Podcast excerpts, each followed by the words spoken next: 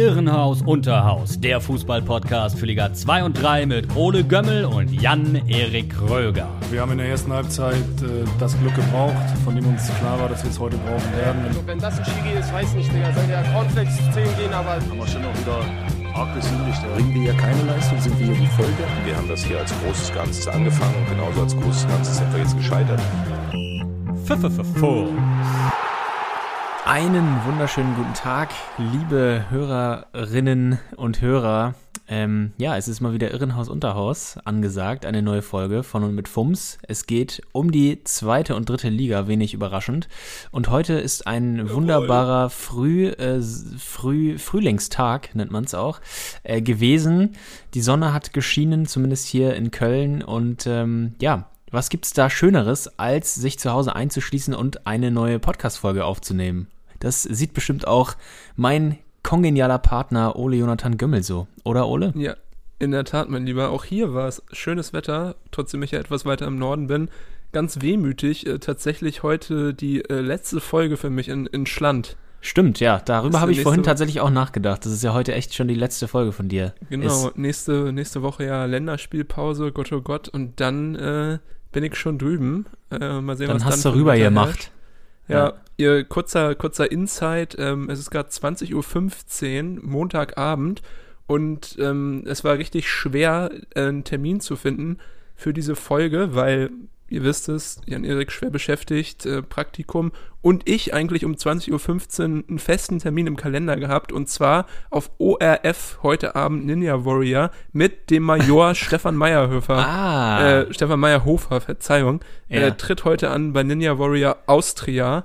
Also ich hoffe, das gibt es auch noch irgendwie im, in irgendeiner ähm, Mediathek, ja. ja. in irgendeiner Mediathek, aber das darf man sich natürlich nicht entgehen lassen, gerade äh, der Major als äh, ja auch Partner dieses Podcasts ähm, ja. supporten wir natürlich und äh, ja, hoffen natürlich, dass er es gepackt hat, Ja, ähm, Wir erwarten nichts anderes, Parcours zu bekommen. als dass er liefert, weil gerade durch seine Größe, die kann man nicht lernen. Äh, das haben wir gelernt äh, bei uns Genau, im und die. Schnelligkeit auch nicht. Die Schnelligkeit auch nicht, also da kann er eigentlich nur profitieren. Ja, der fehlt so ein bisschen äh, der Liga auf jeden Fall. Ich vermisse ihn häufiger. Ja. Ähm, lange Zeit in der dritten Liga, sein Pendant war Sascha Mölders. Den haben wir auch nicht mehr in der Liga. Der Ja, ist leider. mittlerweile zu Groß Asbach abgewandert. So wie bekomme ich jetzt die Überleitung? In der Nähe von Groß Asbach ist das Bundesland Saarland. und dort spielt der erste FC Saarbrücken. Weltklasse Ja, ihr habt richtig, ihr Überleitung. habt richtig geraten, liebe HörerInnen. Wir fangen heute mal mit der dritten Liga an. Haben wir lange nicht mehr gemacht. Und wir müssen auch ganz ehrlich sagen, der Spieltag diese Woche in der dritten Liga hat nicht so viel hergegeben. Deswegen, ähm, ja, erkennt ihr oder kennt ihr die Protagonisten, über die wir heute reden, vielleicht schon aus den letzten Wochen, aus den Folgen. Aber ähm, es war wie immer spannend und äh, ja, als erstes wollen wir reden über das Spiel vom ersten FCS gegen den HFC. Ja, ganz genau. Saarbrücken äh, mittendrin, oben noch äh, in den Verfolger, äh, in den Verfolger, im Verfolgerfeld. So kann man so einfach Ja. sagen. Und äh, ja, es sieht sehr gut aus und ähm, sie wollen natürlich den Anschluss halten. Mussten jetzt gegen Halle ran zu Hause und ähm, ja, Gegner Halle war richtig ersatzgeschwächt. Sieben Änderungen zur Vorwoche waren äh, ja waren in der Startelf zu bemerken. Ähm, einer davon war Keba Badji. Ähm, Ja. Hatte ich vorhin, vorher noch nicht so richtig auf der Rechnung. 22 Jahre alt aus Gambia, äh, in der Jugend, aber auch für, für Blumenthal in Bremen und äh, Niendorf in Hamburg schon gespielt und ist 2013 Ah. nach Deutschland geflüchtet, habe ich nochmal recherchiert, weil Ach, ich äh, von dem jungen Mann noch nichts gehört habe und ich fand es ganz spannend, dass er auch aus Gambia kommt. Ja. Und äh, der hatte die erste Chance des Spiels. War zwar nicht so gefährlich, aber äh, ja, machte direkt auf sich aufmerksam, ähm, Budgie. Und ähm, ja, Halle machte, machte trotz der Änderung einen fitten Eindruck zu Beginn. Ja, mutig vor allem fand ich. Also dafür, dass das Team sicher noch nie so aus dem, auf dem Platz stand und ja, doch ähm, eine blöde Situation natürlich, wie es so viele Mannschaften erleben. Äh, sieben Leute raus wegen Covid. Äh, haben sie echt gut gespielt, die ersten 20 Minuten zumindest. Ähm, mutig nach vorne versucht zu agieren. Aber ähm, ja, das war natürlich äh, absehbar, dass das nicht lange gut geht und dass Saarbrücken sich dann vielleicht äh, vom ersten Schauer erholt und dann anfängt, ihren Stiefel zu runter, runterzuspielen. Und das äh, war dann auch in der 22. Minute direkt der Fall. Luki Böder nach Flanke von Robin Scheu ähm, stand da richtig am zweiten Pfosten, Ja. drückt das Ding über die Linie und äh, ja, Einstand nach Marsch, äh, nach Mars. Marsch, Jesse Marsch, was macht der eigentlich? Äh, für Saarbrücken. Ja, genau. Und äh, ja, Böder musste da ein bisschen Durchhaltevermögen beweisen, weil Scheus Flanke erst im zweiten Anlauf ähm, Böder fand. Nach einer Ecke erst hängen geblieben in so einer Ein-Mann-Mauer und dann Ja. ähm, ja im zweiten zweiten Versuch dann angekommen. Da natürlich kein Problem für Böder, äh, weil er da weitestgehend alleine stand. Ähm, auch eigentlich bemerkenswert aus so einer Situation hat man ihn vergessen da. Aber ja, da stand es schon 1-0 und Saarbrücken äh, nutzte den Aufwind, weil in der 26. Minute, vier Minuten später, da gab es schon direkt das 2-0. Julian Günther Schmidt. Und äh, da hat man gesehen, Saarbrücken bissig unterwegs und äh, auf dem Punkt da äh, im Aufstiegskampf ähm, fand ich gut, gut zu sehen an dieser Anfangsphase. Da gab es eine flache Flanke ähm, von Ernst, diesmal den kurzen Ja. Pfosten und auch da war kein Hallenser äh, bei äh, Günter Schmidt weit und breit in dieser Situation und aus spitzem Winkel wuchtig ins Tor getroffen. Äh, Winkel auch bemerkenswert, wie er den da so reinschweißt aus der, äh, aus der Perspektive, aber perfekter Start für Saarbrücken. Auf jeden Fall. Also generell Saarbrücken jetzt hatten ja drei Siege in Folge im Rücken und sind jetzt richtig äh, oben dabei und haben auch wirklich nicht äh, daran zweifeln lassen, dass sie nochmal ganz oben mitspielen wollen. Und es ging eigentlich komplett weiter mit diesem Druck, den der HFC dort ertragen musste. Und besonders von Unsicherheiten geprägt war das Spiel von Tim Schreiber. Hier ja, Ja. auch schon häufig hoch gelobt. Aber ähm, ja, er hat häufig versucht, spielerisch irgendwie ja die Szenen zu lösen, in denen er beteiligt war. Und das ist wirklich ein paar Mal richtig in die Hose gegangen und ähm, ziemliches Glück, würde ich sogar sagen, dass der HFC zur Halbzeit nur mit 2 zu 0 hinten lag.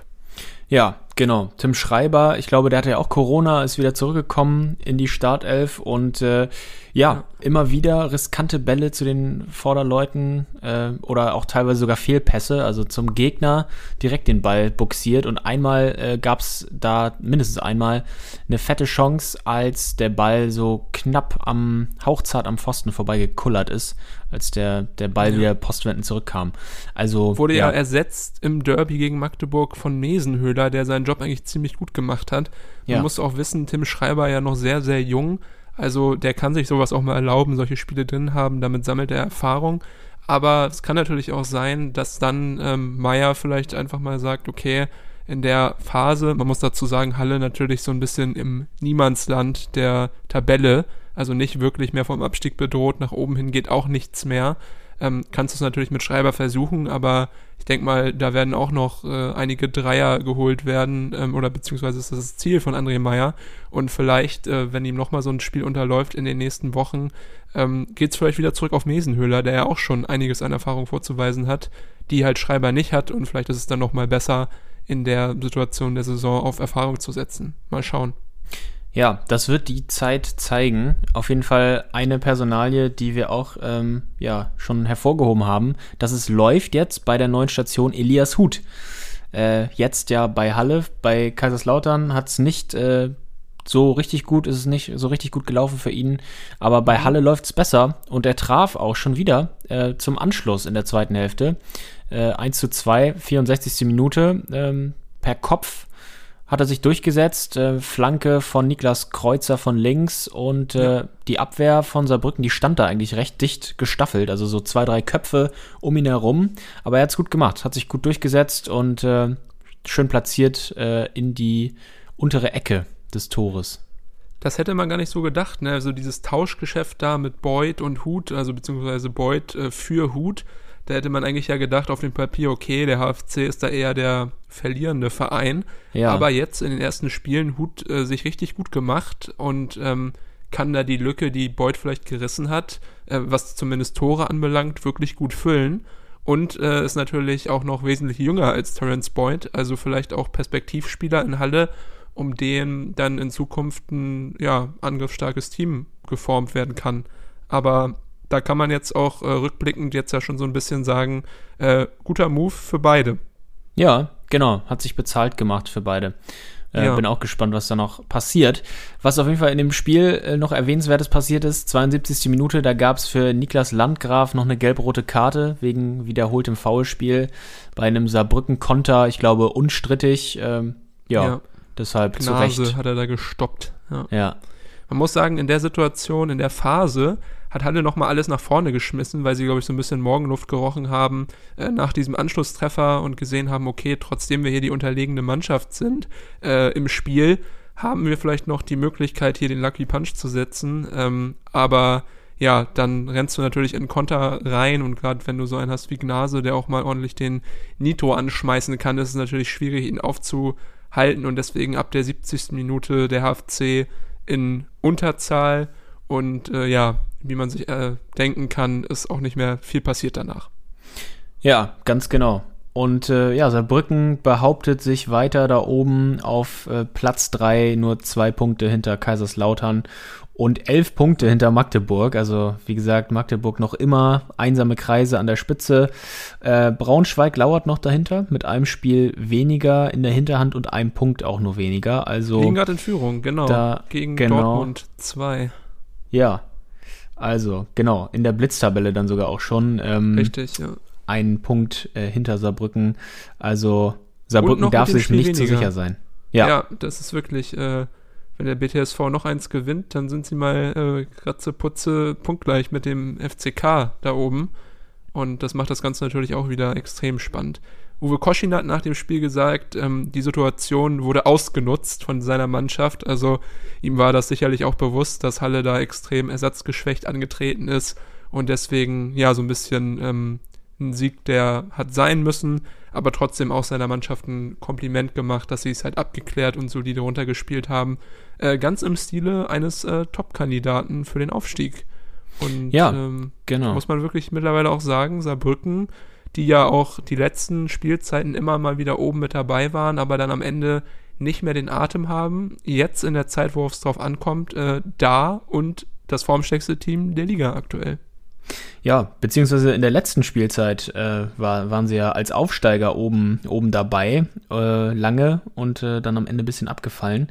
Ja. Aber äh, ja, Saarbrücken auch in diesem Jahr wieder ein heißer Kandidat. Und äh, ja, Saarbrücken marschiert so ein bisschen vorne weg vor dem Verfolgerfeld und da befanden sich vor dem Spieltag noch zwei Mannschaften, auch zwei klangvolle Namen äh, drin. Und das waren Waldhof Mannheim und 1860 und eine Mannschaft, äh, die musste sich schon so ein bisschen davon verabschieden und das war 1860. Die haben nämlich verloren. 0 zu 3 in Mannheim und äh, ja, sind jetzt äh, schon sechs Punkte hinter Saarbrücken auf Platz 3. War aber trotzdem spannendes Verfolgerduell in Mannheim. Ja, Empfehlung auf jeden Fall an alle, die es nicht gesehen haben. Ich weiß nicht, ob du es gesehen hast. Äh, Magenta Sport hat auf YouTube ein Mini-Movie gemacht. Also mit so ein bisschen äh, Kinoeffekten das Spiel zusammengeschnitten. Nicht einfach so eine Zusammenfassung, wie man sie sonst kennt. Die gab es ja auch. Aber äh, auch so ein bisschen Mini-Movie mit reißerischer Musik und mit den Originalkommentaren vom ähm, Kommentator. Kann man sich gut geben. Hat, glaube ich, zweieinhalb Minuten gedauert. Äh, Ah ja. Eine geile Idee. Also gerne auch bei weiteren Spielen machen. Fand ich geil. Hast du es gesehen? Zufällig? Nee, nee, habe ich nicht gesehen. Ich habe die ja, Dann normale. weißt du, was du heute Abend beim Zähneputzen machst. ja. Ja, Ja, ja. ich glaube, beide Mannschaften wussten, wie wichtig dieses Spiel wird und natürlich äh, dementsprechend auch die Fanlager. Was für eine kranke Choreo da von den Löwenfans im Auswärtsblock. Das war ja echt äh, Hammer. Da war alles dabei. Ballons, äh, äh, Konfetti, Pyro. Hammer. Ja, ja, alles äh, Mögliche dabei. Und äh, ja, es wurde dem Spiel auch gerecht, wobei die Löwen sehr unglücklich gestartet sind. Es gab da auch eine interessante Personalie. Leandro Morgalla gab sein Startelfdebüt bei 1860, 17 Jahre alt. Schon wieder September 2004 geboren, äh, habe ich gesehen. Also, in der zweiten ähm, Klasse. Ja, da war ich auch schon eingeschult, auf jeden Fall. Ja, Unfassbar. und äh, bitterer, bitterer Einstand für ihn in der Startelf, weil er nämlich äh, direkt zu Beginn einen Handelfmeter verursachte. Sehr bitter. Ähm, also er wurde angeschossen, ich glaube von Verlat, aber auch Ja. unstrittig. Also die Hand war auf jeden Fall sehr weit oben und äh, ja. Bisschen kann man- unbeholfen auf jeden Fall. ja, er hat auch nicht protestiert, hat, glaube ich, den Fehler sofort eingesehen. Und äh, der Elfmeter, der wurde ausgeführt von Martinovic, aber nicht verwandelt, weil Hiller nämlich erst gehalten hat. Das Den war, Nachschuss ähm, hat sogar gut gehalten. Also Ja. muss man ganz ehrlich sagen, nicht wie es manchmal ist, dass man ihn nach vorne ab, abprallen lässt, sondern Hiller richtig gut äh, lässt ihn zur Seite abprallen. Aber dann hat er das große Pech, dass seine Verteidiger nicht rechtzeitig schalten, sondern ähm, ja, Marcel Kostli, der ist, der da am schnellsten schaltet und dann den Abstauber über die Linie drückt, aus einem echt schon recht spitzen Winkel. Äh, Ja. Da ja wirklich der Fehler bei Steinhardt, Neudecker, Goden und Morgalla wieder. Ähm, blöde Situation, denn eigentlich echt überragend gehalten. Ja, da wird sich Morgalla wahrscheinlich gedacht haben, ah, geil, doch, doch, äh, ohne Folge der Handelfmeter für einen kurzen Moment und dann, ja, schade, trotzdem, trotzdem hinten gelegen. Dann, ja, und äh, Mannheim war in der ersten Hälfte, kann man eigentlich zusammenfassen, die deutlich bessere Mannschaft, äh, die ganze Ja. Zeit gefährlich. Gab noch einen abgefälschten Schuss von Russo, der so ein bisschen wie eine Bogenlampe noch runterfiel am Ende. Äh, ja, aus der Distanz. Und äh, ja, der Waldhof auf jeden Fall machte den, den besseren Eindruck da vor, vor der tollen Kulisse zu Hause. Ja, positiv herausheben kann man vielleicht nochmal Ekin Shia, über den haben wir ja letzte Woche schon gesprochen, da hat er ja einen Joker-Tor erzielt. Jetzt das erste Mal von Anfang an dabei. Richtig äh, Bereicherung fürs Mannheimer Offensivspiel, der hat mir richtig gut gefallen. Und dann Ja. natürlich, wie immer, äh, Kostli und Schnatterer ähm, gefährlich über die Außen. Aber ja, der Waldhof hat äh, auf jeden Fall in der ersten Halbzeit schon gezeigt, dass sie es ein bisschen mehr wollen als die 60er. Ja, Genau, Ja, die dann war 60er Halbzeit. Kam Oder, auch ja. erst in der, in der zweiten Hälfte in die Gänge, also nach der Halbzeit erst. Äh, und in dieser Phase, ähm, ja, kam, kamen die Löwen eher über Standards, würde ich sagen. Wenn sie, wenn sie mal gefährlich wurden, dann waren Standards äh, dann probates Mittel. Richtig gefährlich wurde es aber selten.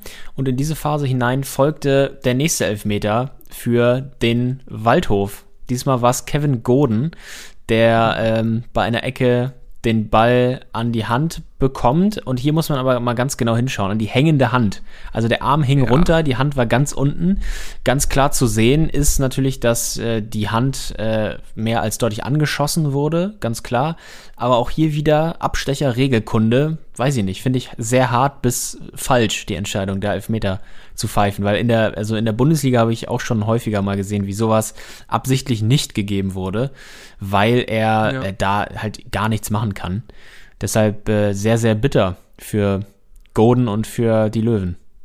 Ja, da gehe ich auf jeden Fall mit. Also, wo der erste ja wirklich berechtigt war, ist der zweite nicht mehr berechtigt gewesen. Also, was soll er da machen? In der Ja.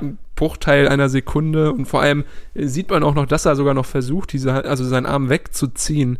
Also, da ist wirklich eigentlich alle, aller Zweifel ähm, bei Goden. Und ähm, ja, blöde Sache, gerade in dieser Druckphase, ähm, die die 60er so ein bisschen kreieren konnten, nach der Halbzeitpause wieder einen Elfmeter reinzubekommen. Und ja, 66. Minute, Bujamba legt sich den Ball auf den Punkt und trifft der vierte von vier für Josef Bujamba, also sicherer Schütze. Und es steht ähm, 2 zu 0. Und das hat die Löwen so ein bisschen gebrochen, denn danach kam nicht mehr wirklich viel. Also wieder nur noch Standards kann man eigentlich festhalten. Ja. Und wenn das dann mal aufs Tor ging, der Ball, dann war Königsmann eigentlich immer auf dem Posten und hat gut entschärft. Also ähm, harmlose, Lo- äh, harmlose Löwen am, Ja. am Ende. Ja, und dann kam noch der, äh, ja, Lionel Sohm. Genau, Lionel Sohm wurde noch eingewechselt, mit einem krassen Solo am Ende sogar noch auf 3-0 gestellt, äh, durchgetankt, äh, übers halbe Feld gelaufen und am Ende ein bisschen glücklich noch den Ball im Tor untergebracht, fünfte Minute der Nachspielzeit. Also Ja.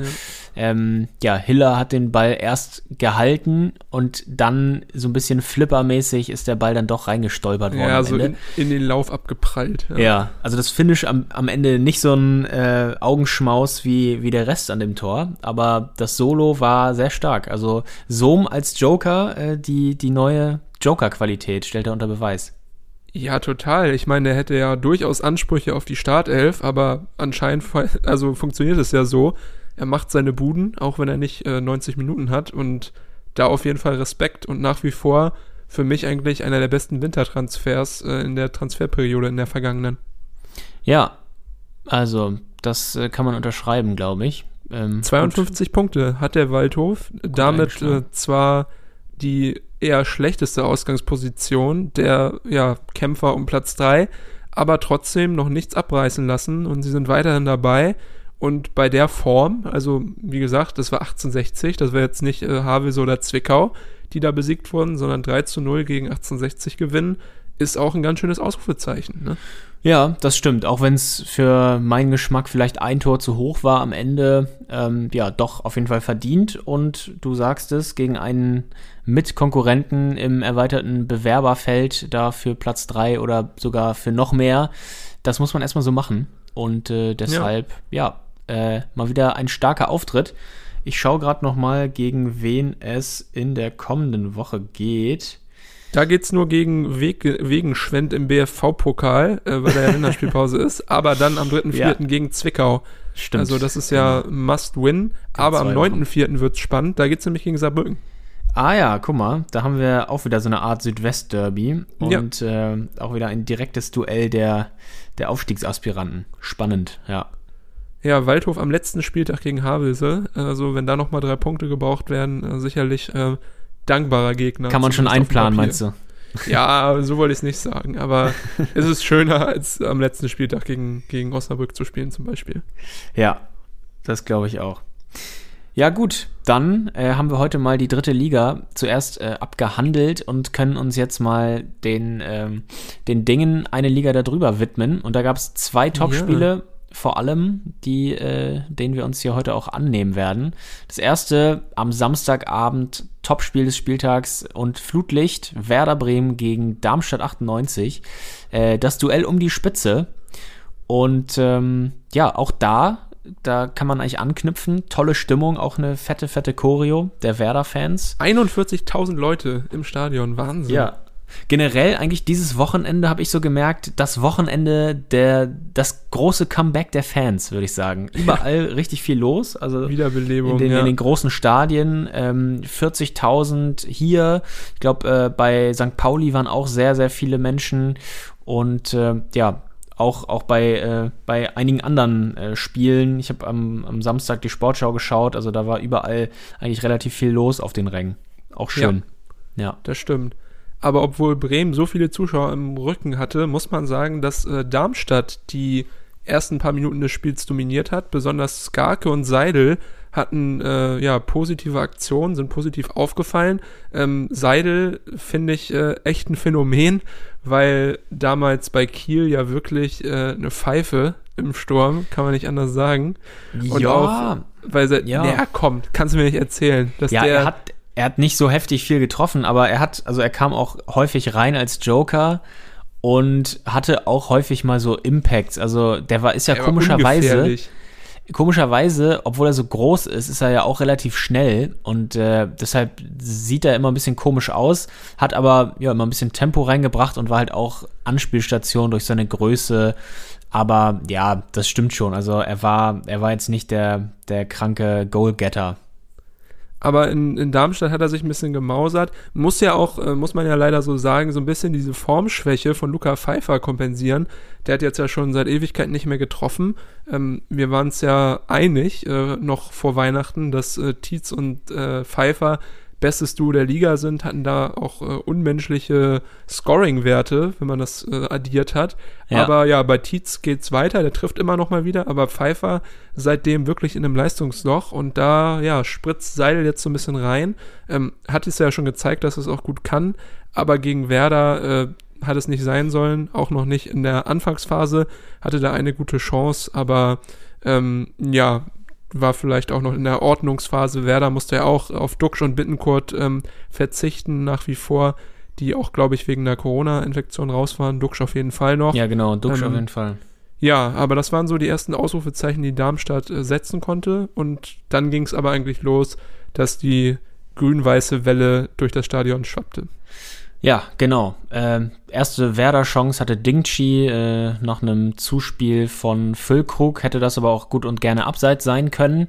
Äh, war aber egal, weil Schuhen den Ball eh gehalten hat. Und danach, da kippte das Spiel, weil es die erste Wendung des Spiels gab. Äh, Carbon Klaus, ehemals, äh, jetzt nur noch Klaus Jasula, äh, bekam ähm, VAR-Rot weil grobes Foulspiel gegen Romano Schmid. Äh, wenn man sich die Bilder anschaut in der Zeitlupe, da sieht man auch ganz klar, dass er Schmid auf Kniehöhe echt mit offener Sohle trifft. Äh, sehr grob Ja. und fahrlässig, wie er da reingeht. Also Jasula, äh, ich weiß nicht, was der sich immer denkt, dass er echt so ein Raubein ist. Hat er da Bock drauf? Also ich meine, das darauf ja wirklich nicht jetzt in dieser Situation, da will man ihm ja keine Absicht unterstellen, aber irgendwie ist er so ein bisschen sorglos, geht da rein, hält einfach mal drauf, seinen Fuß irgendwie rein und ja, wenn man dann halt so unvorsichtig ist wie er, dann gibt's halt auch gerne nochmal äh, nachträglich rot. So geschehen in dieser Situation. gibt halt so Spieler, die leben so ein bisschen von der, von der Aggressivität und der Emotionalität. Weißt du, wo der Gegner dann schon weiß, okay, wenn ich gegen den in Zweikampf gehe, dann tut's auf jeden Fall weh. Ja. Und das ist Jasula ja, also auch mit seinem äh, gelbe Kartenrekord hat er das ja auch bewiesen. Aber natürlich da in der Situation voll unnötig. Ich finde, in der Wiederholung hat man ein bisschen gesehen, dass er noch so gerade eben versucht hat, zurückzuziehen. Aber das war viel zu spät. Er trifft ihn natürlich trotzdem voll mit offener Sohle. Deswegen berechtigte rote Karte. Und das alles Ja. in der 23. Minute. Seinem und Team auch schon wieder an der Mittellinie, wie so Genau. häufig, wenn sowas passiert. Das verstehe ich Ja. ja sowieso auch immer nicht. Nee, das, genau, das war nicht mal eine Kontersituation. Also Ja. wirklich, äh, ja, unnötige Sache von Jasula und ähm, ja, fast 80 Minuten in Unterzahl, die Darmstädter. Und klar, dass Werder dann ähm, das Spiel übernahm, ordentlich Druck gemacht hat, super Chancen kreiert. Du hast eben schon Dingshi erwähnt. Der hat seine Sache richtig gut gemacht für Duxch, Ja. bis auf den Abschluss. Also was der alles liegen gelassen hat, das äh, ja, war, glaube ich, echt für jeden Werder-Fan und auch für jeden unparteiischen Zuschauer zum Haare raufen. Dafür Ja. aber echt ähm, gut kreiert und äh, ja, tolle Dribblings, ähm, super da Leute ausgewackelt, aber mit dem Abschluss hat es noch nicht sollen sein. Das äh, ja, legt sich hoffentlich. Aber dafür auch ähm, Schuhen natürlich überragend gewesen im Tor der Ja. Darmstädter. Was der alles rausgefischt hat, äh, wirklich irre. Am Ende 26 Schüsse auf Werder-Seite und äh, um das Ergebnis mal vorwegzunehmen, ist ja nur 1 zu 0 ausgegangen. Da sieht Ja. man, glaube ich, was Schuhen echt für einen Tag hatte. Ja, einen, einen sehr guten, auf jeden Fall. Und was bei Werder fand ich auch immer sehr gut funktioniert hat, waren diese Pässe in die Schnittstelle. Ähm, Zum Beispiel äh, Niklas Schmidt hat auch ähm, auf Füllkrug in dieser einen Situation echt einen super, super schönen Pass in die Schnittstelle gespielt. Auch da war Schuhen wieder da und hat gehalten, Füllkrug an ihm gescheitert, aber da ähm, so, solche Sachen, die haben häufig funktioniert. Also die Lücken, die wurden gnadenlos gesehen und da wurden die Bälle auch sehr gut äh, meistens reingespielt. Nur im Abschluss, wie du es gerade schon gesagt Ja. hast, da hat es äh, häufig gehapert. auch kurz vor der Halbzeit sogar noch äh, ein hoher Ball, der angekommen ist, auch auf Schmidt. Ähm, hat sich da den Ball äh, ja mit dem Kopf so selbst vorgelegt und Ja. ja, war auch sozusagen eigentlich frei vor Schuhen, aber auch der ist gescheitert. Also eigentlich hätte es schon zur Halbzeit 1 zu 0 stehen müssen, aber ähm, ja, Werder hat das Spiel auf jeden Fall dominiert und diese häufigen Überzahlsituationen haben dann halt auch dazu geführt, dass es dann in der zweiten Halbzeit passiert ist, in der 52. Minute.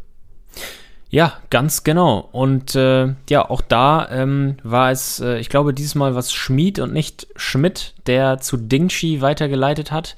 Und äh, der hat echt super von außen auf den Fuß von Füllkrug geflankt, serviert. Es gab eine Kameraeinstellung, wo man das wirklich genau sah, wie schön der Ball da auf Füllkrug kam, gespielt äh, wurde.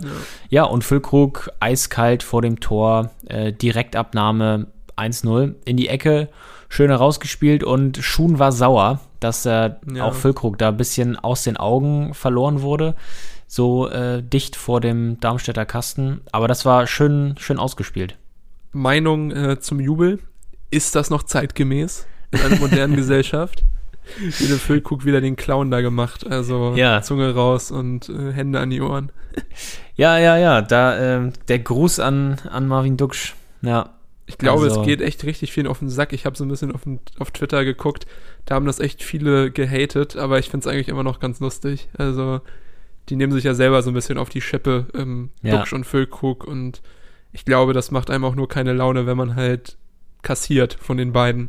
Ja, klar. Das, das glaube ich auch.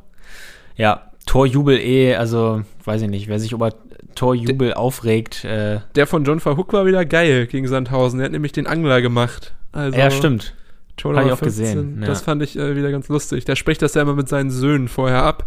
Ich glaube, Duxch und äh, Füllkrug haben wahrscheinlich beide noch keine, deswegen denken sie sich die selber aus. Aber das Ja. ist auch geil. Man muss sagen, nach dem Tor ging das Spiel ähm, eigentlich so weiter. Werder kreierte Chancen. Darmstadt ähm, eher nur noch über Standards gefährlich, hatten noch die eine oder andere Chance, aber ähm, ja, teilweise da auch noch äh, wirklich Probleme gehabt in der Defensive. Besonders Isherwood äh, sah ein paar Mal da unglücklich aus, wurde auch ausgewechselt. Aber ähm, ja, es hatte auf jeden Fall noch höher ausgehen können. In der 79. Minute traf Romano Schmid auch nochmal den Pfosten. Ja. Und ähm, ja, solider Sieg für Werder, auch wenn das 1 zu 0 nicht unbedingt äh, das aussagt. Aber wenn man das Spiel gesehen hat, muss man sagen, es war eine grün-weiße Dominanz, die natürlich damit begann, dass Jasula die rote Karte sah. Ähm, sonst wäre es sicherlich anders ausgegangen. Aber äh, ja, stabiler Auftritt und ja, Werder jedem Fall. Bremen immer weiter auf dem Weg äh, zum absoluten äh, Top-Kandidaten für den Aufstieg. Ja, auf jeden Fall. Und jetzt äh, haben sie Darmstadt drei Punkte distanzieren können. Also jetzt so eine kleine Lücke zwischen 2 und 3. Bremen auf der 2, Darmstadt dahinter. Punktgleich St. Pauli auf der 1 durch den 1-0-Sieg am Freitag gegen Heidenheim.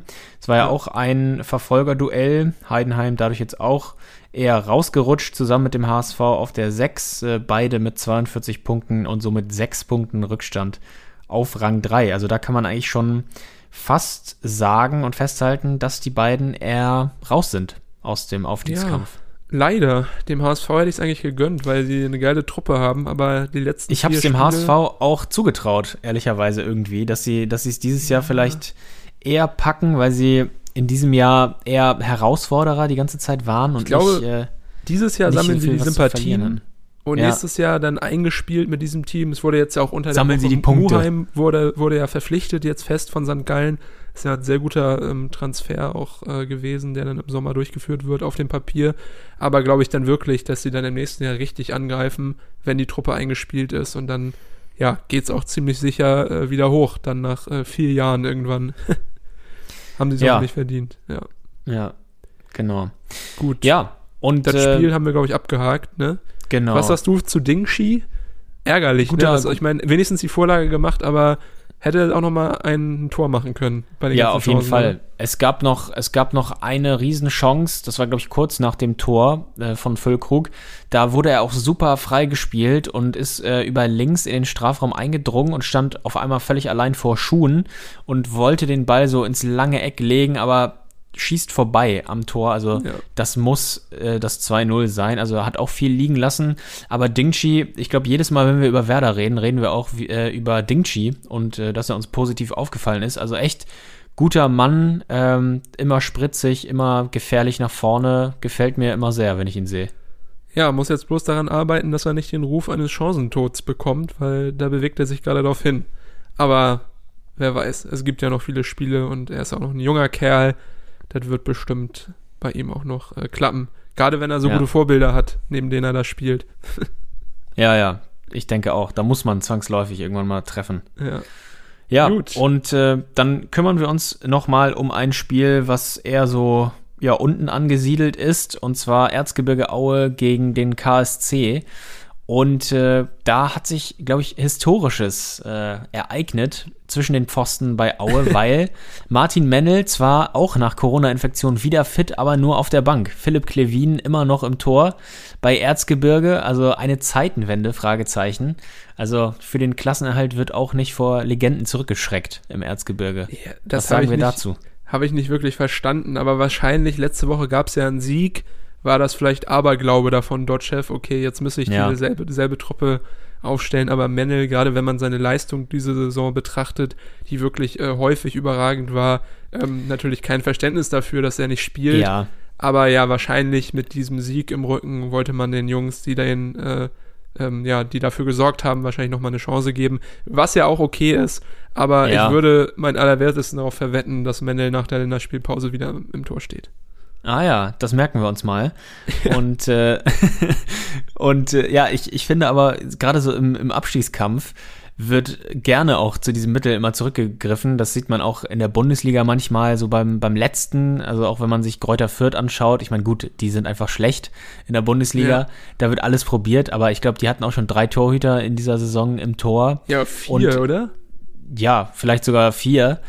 Und äh, ja, sowas wird einfach auch, finde ich, manchmal gemacht, einfach um irgendein Zeichen zu setzen, nach außen hin und auch nach innen hin. Ja. Irgendwas machen und äh, hoffen, dass das irgendwas bringt. Ja, das stimmt, leider. Aue. Ja. Übrigens, das Steigerlied wird auch in Aue gespielt. Äh, klar, Ja. ist ja auch ein, ein Bergbaugebiet äh, äh, dort, aber habe ich äh, jetzt zum ersten Mal gehört. Ge geil. ah, doch, doch, doch, das habe ich schon, habe ich schon Wann Fanfreundschaft zu Schalke? Ja, stimmt eigentlich. Kumpel, Kumpelfreundschaft. Ähm, Die Kumpelvereine. Muss, muss sagen, äh, das Spiel leider so verlaufen wie so häufig. Aue Ja. mutig gestartet. Eigentlich können wir auch wieder dieselbe Kassette einlegen und abspielen. Ja, ohne Witz, ey, so bitter in diesem Spiel schon wieder gelaufen. Ja. Die erste Halbzeit von, von Aue wirklich richtig stark. Die hatten zwei, drei richtig gute Chancen. Einmal Nikolas Kühn scheitert äh, äh, aus spitzem Winkel. Dann, ähm, ja, also vorher, er war super freigespielt, wuchtiger Abschluss, Gersbeck äh, richtig stark gehalten. Also der musste sich da richtig äh, strecken, dass er den Ball hält. Und dann noch eine Doppelchance, beziehungsweise zwei einzelne, aber kurz nacheinander von, Ja. von Uwuso. Einmal abgefälscht, noch gerade äh, kurz bevor es richtig brenzlig wurde.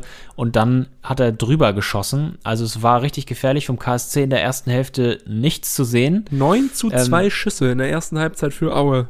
Also Ja. sieht Aue man echt, richtig bissig aggressiv. dominiert Ja. haben. Ja. Kühn, Ja. muss ich ganz ehrlich sagen, äh, hat ja Vorschusslorbeeren gehabt, hat ja, glaube ich, eine Fritz-Walter-Medaille damals gewonnen, als er in der Jugend von Ajax gespielt hatte und äh, wurde dann von Bayern München gekauft. In der dritten Liga lief es nicht so gut für ihn, aber jetzt äh, die Laie zu Aue äh, hat richtig dafür gesorgt, dass seine Fußball-Skills nochmal prosperieren und äh, ja, eigentlich immer der beste Mann auf dem Platz, offensiv, finde ich. Ja, also insgesamt muss ich nochmal festhalten, bitter, bitter, weil äh, in der zweiten Hälfte dann der KSC, äh, wie es so häufig läuft, erste Chance, 54. Minute und dann stand es direkt 0 zu 1, Flanke vom eingewechselten Lorenz.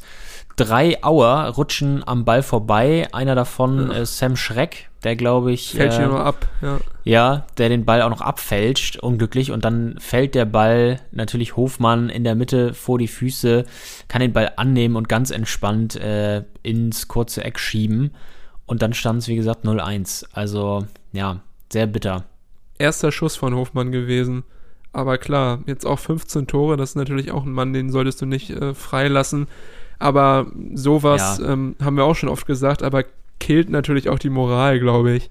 Wenn du halt weißt, du bist das bessere Ja. Team in der ersten Halbzeit, kannst die Chancen nicht nutzen und dann bekommt der Top-Stürmer vom, vom gegnerischen Team eine Chance und macht das Ding. Ich meine, wo sollst du denn dann noch, äh, ja, irgendwie was Positives hernehmen?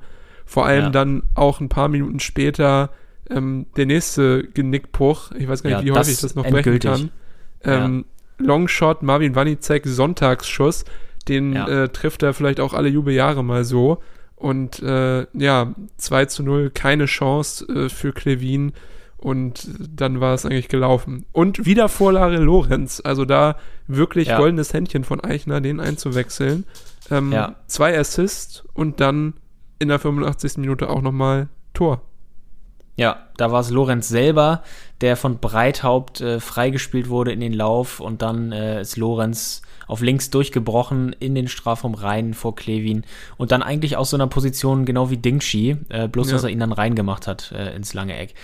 Ja, aber auch nochmal zum 2-0 von Marvin Wanicek. Das ist, glaube ich, wirklich der, der endgültige äh, Genickbruch in so einer Situation.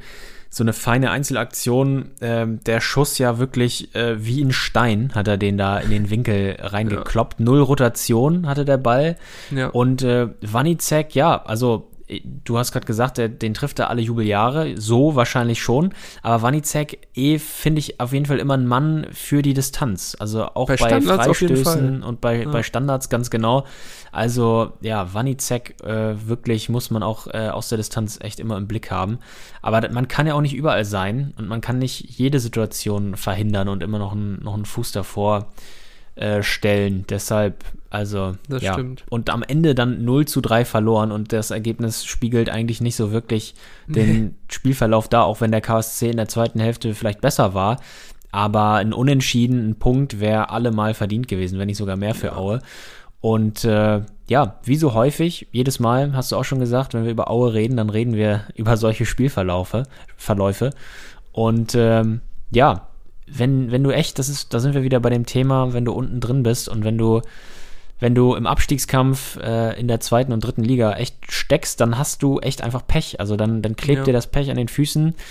Und ich sag's nicht gerne, aber im Schacht flimmert äh, ja die Grubenlampe schon gewaltig langsam und äh, Ja. dauert auch nicht mehr so lange, bis sie auszugehen droht, denke ich. hätte man jetzt gewonnen und man, also im Moment ja auch Dynamo Dresden sehr, sehr formschwach, die rutschen ja auch immer hinten durch, ähm, dann hätte Mhm. man ja immer noch das Nachholspiel gehabt gegen den HSV, wo natürlich auch wieder die Frage ist, ob man das gewinnen kann, aber bei der aktuellen Form, die der HSV an den Tag legt, wäre sogar die Chance gewesen, da zu punkten und dann hätte man Ja. vielleicht wieder auf so fünf Punkte ranrücken können an Dresden.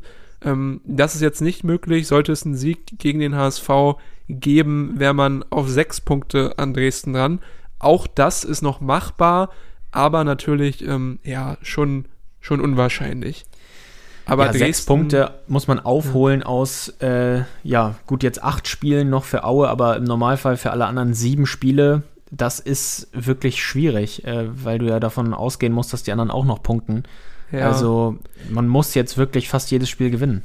Und man muss Man dann muss punkten. auch nochmal fairerweise sagen, ähm, zu Dynamo, die letzten Spiele in unentschieden waren gegen äh, St. Pauli und Nürnberg. Das ist ja dann auch schon äh, ein Achtungserfolg eigentlich. Und Ja, die haben jetzt wirklich das Hammerprogramm gehabt. Darmstadt, Werder, St. Pauli, Dynamo, dann nach der Länderspielpause noch Schalke.